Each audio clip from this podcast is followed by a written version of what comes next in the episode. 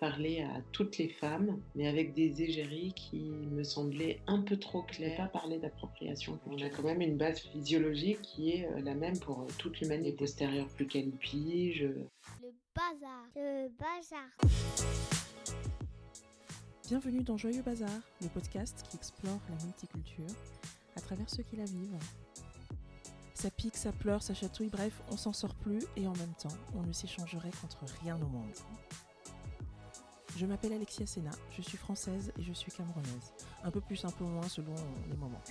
Et je m'intéresse à la manière dont on devient soi dans tout ce bazar qu'est la double culture. Qu'est-ce qu'on y gagne Qu'est-ce qu'on y perd C'est quoi nos racines Qu'est-ce qu'on peut transmettre Comment les autres nous perçoivent Quel impact sur nos choix de vie C'est ce que je vous propose d'écouter et d'explorer ensemble, un mercredi sur deux, grâce à des invités qui partagent avec nous leurs expériences de vie. Les épisodes sont disponibles sur le site sur toutes les plateformes d'écoute et aussi sur les réseaux sociaux avec le compte Joyeux Bazar Podcast. Et si le propos vous a plu, laissez-nous une note 5 étoiles et un commentaire sur Apple Podcast. N'oubliez pas de vous abonner pour ne rien manquer. C'est parti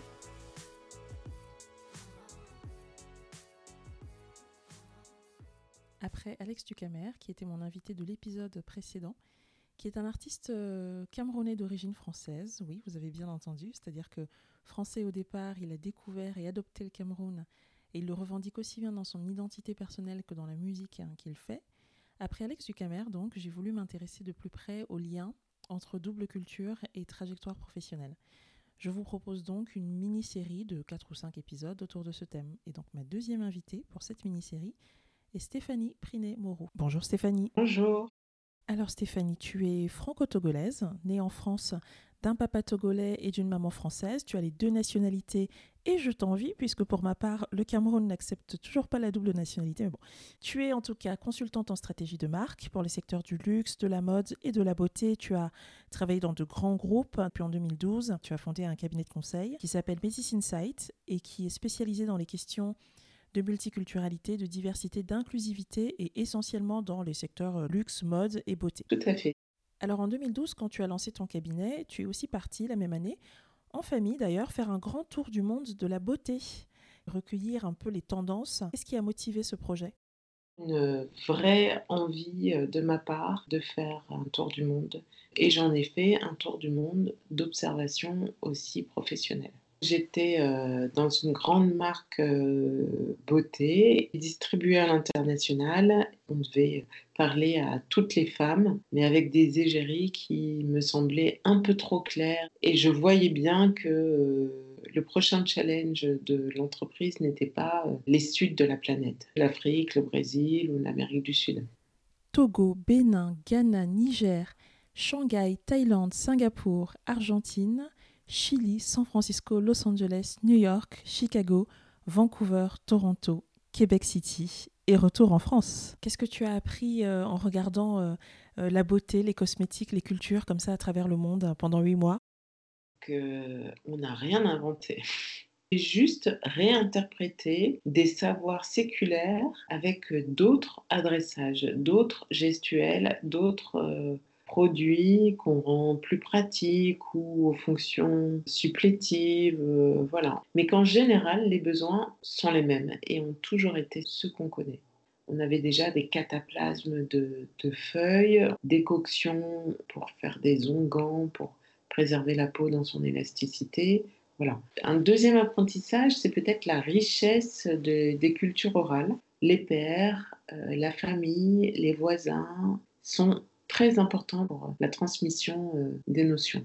Est-ce que c'est euh, la place des prescripteurs, leur rôle qui va être beaucoup plus fort? Tout à fait. Plus la, société est modernisée et plus le rapport aux produits cosmétiques est individuel. Et inversement, moins elle est euh, modernisée, plus la place des pères est importante dans la construction de la personnalité pour ce qui concerne la beauté par exemple sur les segments capillaires où euh, il y a énormément de produits qui peuvent être achetés par euh, les tantes, les grandes sœurs ou la maman pour être appliqués euh, sur les cheveux des jeunes filles et les jeunes filles ne le font pas elles-mêmes.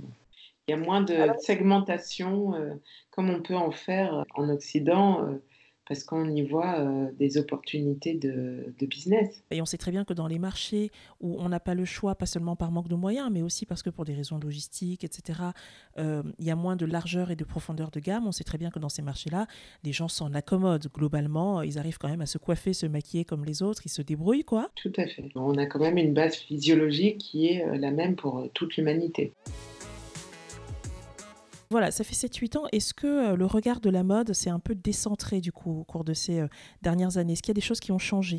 Les choses sont encore très très balbutiantes du point de vue de la mode, un peu moins en cosmétique. Là, récemment, on a vu Imana ici défilé pour la première fois sur le calendrier officiel de la couture. Iman Aïssi, créateur de mode depuis quoi 20 ans, 25 ans peut-être, qui a euh, depuis de nombreuses années été dans la programmation off de, de la Fashion Week à Paris, mais qui n'avait jamais été dans la programmation officielle. Tout à fait, exactement. Ça, ça fait suite aussi à Mangougou qui a reçu le prix LVMH euh, cette année. Il fallait sans doute le geste d'un grand groupe pour que cette euh, industrie considère aussi la création Made in Africa, Made in créateur euh, afrodescendant. On peut parler aussi de ce qui fonctionne pas trop mal, de la collection croisière 2020, Christian Dior. Maria Grazia Chiori, euh, qui est la directrice artistique euh, de Christian Dior Couture, a eu euh, la bonne idée de travailler sur une création, une collection qui puiserait dans des savoir-faire africains. Mais pour ça, de s'entourer d'experts, donc d'abord d'une anthropologue qui s'appelle euh, Anne Grosfilet, une anthropologue du textile, pour euh, déjà euh, collecter un certain nombre d'informations sur ces imprimés qu'on peut retrouver souvent dans le wax. Puis elle a fait un voyage en Afrique de l'Ouest, aller à la rencontre des artisans dans le milieu et l'environnement dans lesquels était, il était porté. Et elle a choisi de travailler avec Visco, Vlisco, qui est une des grandes maisons ou la grande maison euh, productrice de wax et qui est une entreprise néerlandaise. Pour ceux de nos auditeurs qui ne sauraient pas que le wax n'est pas du tout un tissu africain, mais un tissu néerlandais. Pour euh, cette grande maison de couture qui a l'habitude de tout faire en interne, c'est une externalisation de, compétences, vraiment faire profiter toute cette chaîne de valeur. Le défilé s'est fait euh, au Maroc. Pour l'événementialisation, la théâtralisation de l'événement, elle a fait travailler des associations euh, sur place. Et dans ces cas-là, on ne peut pas parler d'appropriation culturelle parce que l'appropriation culturelle, c'est quand il y a emprunt à un groupe culturel minoritaire pour une commercialisation dont les bénéfices ne reviendraient pas à ce groupe culturel dit minoritaire. Cette histoire de regard plus ou moins centré sur un monde euh, occidental, ça peut s'entendre de différentes façons. Ça peut être pour les marques aller chercher les tendances non européennes, mais de manière très respectueuse, comme on vient de dire. Ça peut aussi être euh, servir ces marchés-là, leur parler, euh, notamment en termes de taille et de coupe moi j'ai un corps noir, c'est-à-dire que j'ai hérité des hanches de ma grand-mère, merci mamie, mais euh, mes goûts vestimentaires et les coupes de vêtements disponibles dans le, pays où je vis euh, épousent assez peu ma morphologie. En tant que personne zébrée, déracinée, bouturée, replantée ailleurs, je souffre un peu pour m'habiller parce que je ne suis pas dans la norme morphologique de l'endroit où je vis, et en même temps Stéphanie, est-ce que c'est raisonnable économiquement pour Zara comme pour Louis Vuitton de penser autant à la clientèle africaine ou sud-américaine qu'à la clientèle européenne ou chinoise. Et en plus de devoir penser à la cliente africaine qui vit à Paris. Elles ont tout à gagner à faire ça, à s'adresser donc à cette clientèle euh, qui aurait hérité elle aussi euh, des hanches de leur grand-mère.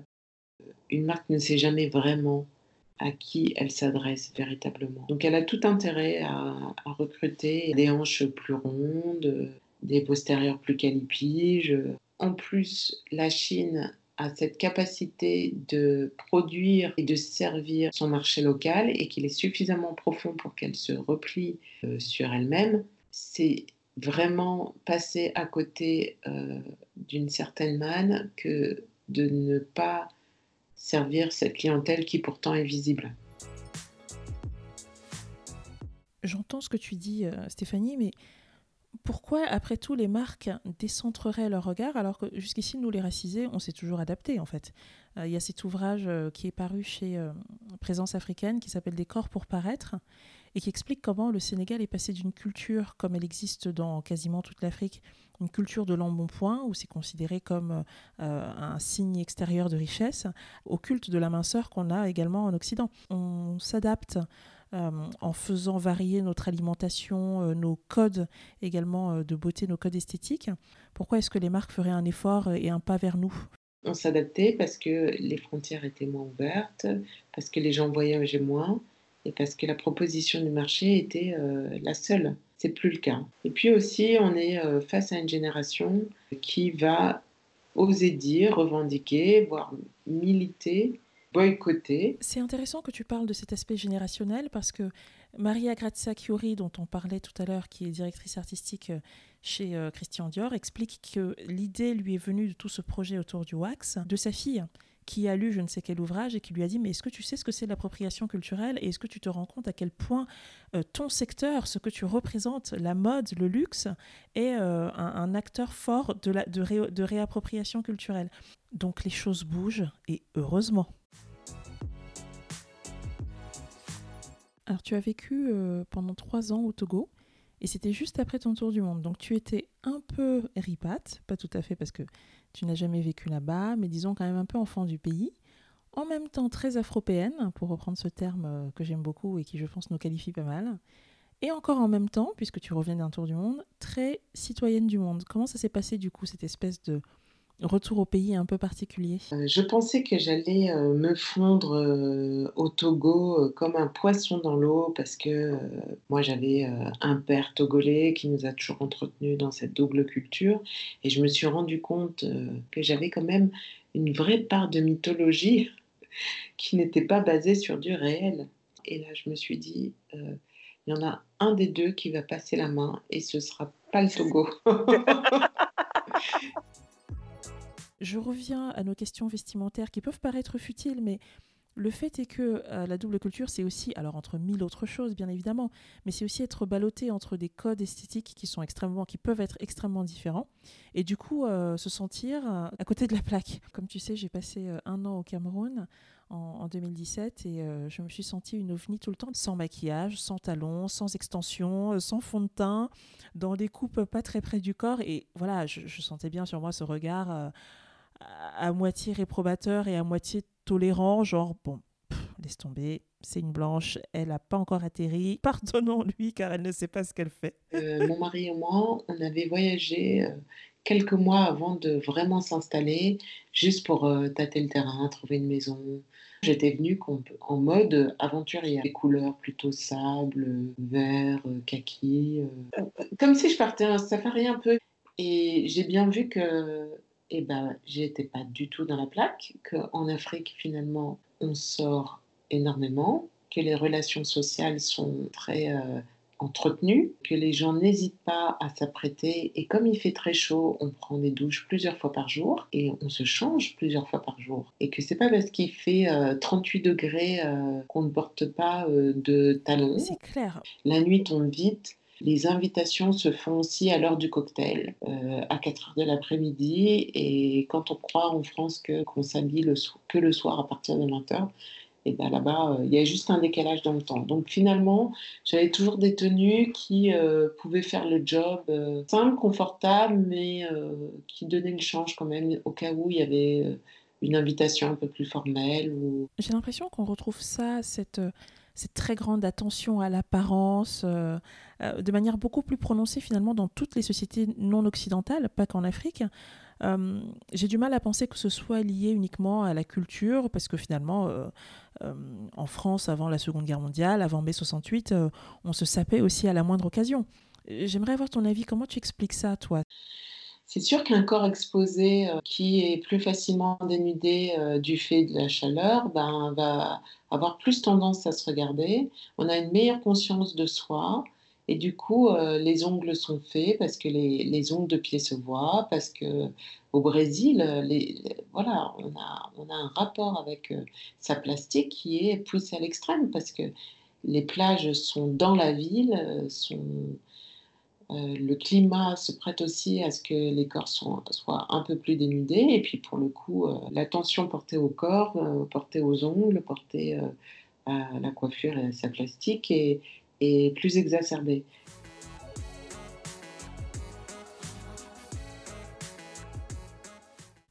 Étant donné la, grande convergence qui existe entre ton identité, euh, ta double identité et tes activités, euh, dont on a parlé, hein, du conseil sur les questions de multiculturalité, de diversité, euh, d'inclusivité, je me dis que la double culture, c'est quelque chose qui, chez toi, est plutôt bien vécu et bien intégré. Et en même temps, tu me parlais d'un plafond de verre. Alors, ça reste encore un peu abstrait. Euh, je ne sais pas si vraiment je l'ai vécu ou pas, mais il me semble quand même euh, que ma progression, je pense, euh, dans mon dernier grand groupe international, a pu être ralentie, certainement du fait que je sois une femme d'abord et du fait que je sois africaine ou afrodescendante. Alors à cette époque, tu étais salariée. Moi, je me suis demandé, aujourd'hui, tu es chef d'entreprise. Euh, je me suis demandé pour des personnes comme toi, euh, qui sont à la fois biculturelles dans leur identité personnelle et qui sont aussi publiquement, voire professionnellement engagées dans des thématiques euh, biculturelles, engagées fortement, est-ce que c'est un plafond ou un mur qui te guette, qui nous guette. Est-ce que le risque pour nous, c'est pas de finir par n'être vu que sous ce prisme-là et qu'on ne pense plus à nous que pour ces euh, types de sujets, ces types de contextes, auquel cas il n'y a pas tellement de, de, plafond, à condition qu'on veuille bien rester euh, dans euh, la verticalité sous laquelle on nous voit. En revanche, dès qu'on veut s'éloigner de manière latérale, ça devient un peu plus compliqué. Oui, tu as raison. Effectivement, étonnamment, moi qui suis sur la multiculturalité et qui suis capable de réagir sur de nombreux sujets sur mes secteurs d'activité, je suis particulièrement euh, sollicitée pour tout ce qui concerne euh, l'Afrique. C'est comme si le mot multiculturalité bah, se rétrécissait euh, et, je trouve que le risque, c'est d'être ostracisé.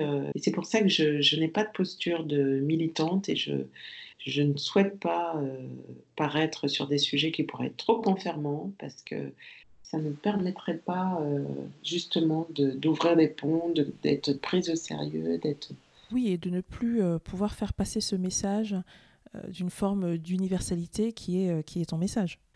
En tout cas, ce, mur ou, cette, ou ce plafond que tu évoquais, nous les zèbres, nous sommes des caméléons. On coche plusieurs cases et on est du coup très fort pour en quitter une et en intégrer une nouvelle où on ne nous attendait pas. Donc voilà, tu fermes la porte, on passe par la fenêtre. ça ne sert pas à, à grand chose d'essayer de nous écarter ou de nous cantonner. On finit toujours par rebondir en fait. Stéphanie, on arrive à la fin de cette conversation et je dois te poser la question rituelle de ce podcast. Euh, personne n'y coupe, hein. c'est pas juste pour toi. Nos parents nous mettent dans un bazar sans nom parce que bien évidemment, euh, ils n'ont pas eu l'idée qui aurait été fort simple de tomber amoureux de quelqu'un qui leur ressemble, hein. comme ça au moins. Euh, on aurait eu moins de soucis. ils ont choisi donc de nous mettre dans ce, dans ce bazar qu'est la double culture et puis la vie n'arrange rien. après, c'est à chacun de se débrouiller donc pour devenir qui il est. Toi, après euh, cette double culture qui a bercé ton enfance, après toutes tes expériences de vie, ce tour du monde de la beauté, l'expertise aussi que tu as développée autour de ça, qui es-tu devenue? Waouh. Bah, Une adulte euh, exigeante, exigeante euh, sur moi, sur ce que j'attends de la vie, euh, très fière de ses, euh, de ses origines. J'aime les faire exister, j'aime les faire cohabiter par-dessus tout. Ça, ça m'amuse beaucoup de jouer cette dualité. Et je m'amuse à observer euh, le monde autour de moi par ce prisme. Parfois c'est dur, mais mais la plupart du temps, euh, ça ressemble à un jeu. Du coup, je suis aussi une maman euh, attentive à ouvrir euh, la curiosité de mes enfants sur le monde. J'aime bien les bousculer dans les termes qu'ils utilisent. j'adore, j'adore. Merci Stéphanie de t'être livrée aussi parce que, comme je disais et comme on l'a bien entendu, hein, tes vies personnelles et professionnelles sont très imbriquées. Donc c'est compliqué de, parler de l'une sans évoquer l'autre et sur des sujets intimes et, complexes comme l'est la double culture, c'est pas toujours évident. Donc merci d'avoir joué le jeu. Avec plaisir.